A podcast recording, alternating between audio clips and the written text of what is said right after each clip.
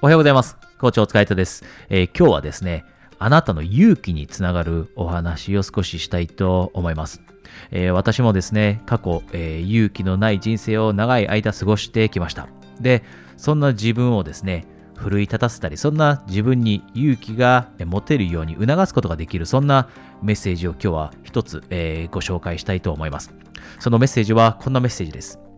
人に、えー、どう見られているかではなくて、自分にどう見られているかを気にする。このメッセージを私も長い間自分に言い聞かせてきました。で、私の、えー、コーチングを受ける生徒さんの中にもですね、例えばやりたいことがあって勇気が出なかったり、または、えー、伝えたい気持ちがあるんだけど、なかなか勇気が出ないという時にはこのメッセージをお届けしています。で、なぜこのメッセージかというとですね、私たちって人の目を気にした時ってネガティブな、ことばかり考えてしまったりするんですね。例えばやりたいことに挑戦しようとしている時にですね、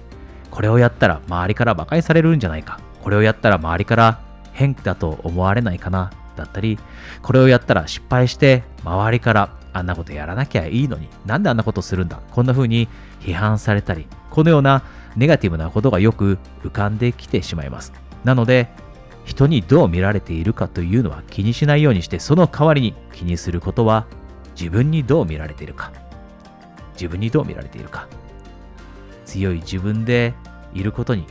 誇らしく自分が思えるのか。勇気のある自分でいることに自分が誇らしく思えるのか。自分らしく意見を言えることに自分が誇らしく思えるのか。このように考えるようになると周りにどう見られているか気になって行動が起こせなくなるというこの罠から、えー、出られるようになって私たちがなりたい自分に少しでも近づけるような、そんな勇気のある行動っていうのが起こせるようになってくると思います。え、もう一度最後にこのメッセージをお伝えしますね。えー、人にどう見られているのかではなくて、自分にどう見られているかを気にするということ。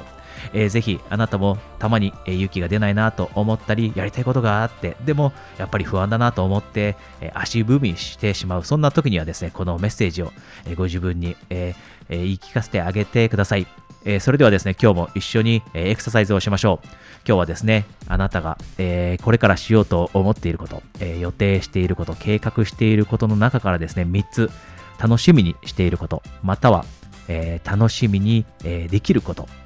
これをですね、え3つ具体的に想像してみてください。で、想像するときというのはですね、できる限り、えクリアにイメージしてほしいんですね。あなたがその例えば経験をすでに今経験しているかのようにその経験している時に何を見ているのか何を感じているのかどんな匂いを、感じているのかどのようなものを見ているのか何を言っているのかどういった感情を感じているのかこれも具体的にですねイメージしてで実際に楽しんでいるとかいう感情喜びという感情が湧いてきたらですね、3つ想像してこの感情が湧いてきてから、このエクササイズを終えて、今日という一日を続けるようにしてください。えー、それでは皆さん今日も素晴らしい一日をお過ごしください。コーチ、大塚彩太でした。